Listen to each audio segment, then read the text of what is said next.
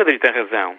A decisão da Presidente Argentina de expropriar a parte da Repsol na empresa YPF é arbitrária, ilegal e injusta para os acionistas da empresa espanhola. E a prazo é provavelmente contrária aos interesses de Buenos Aires.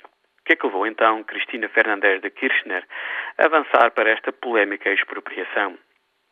Garantir que a nova administração da YPF é leal do ponto de vista político a Buenos Aires é claramente o objetivo.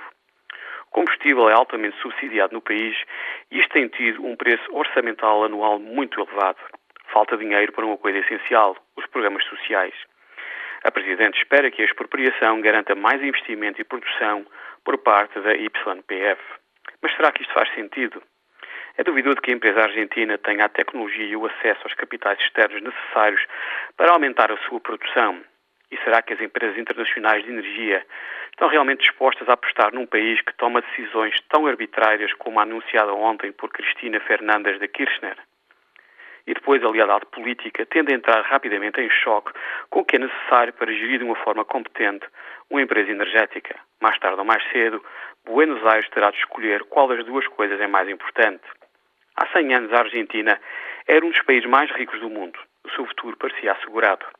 Hoje em dia, é uma sombra do que poderia ter sido. O problema é relativamente simples. A Argentina tem sido pessimamente governada. A decisão de Cristina Fernandes de Kirchner é apenas a triste confirmação de que a história se está a repetir mais uma vez. Buenos Aires não tem razão.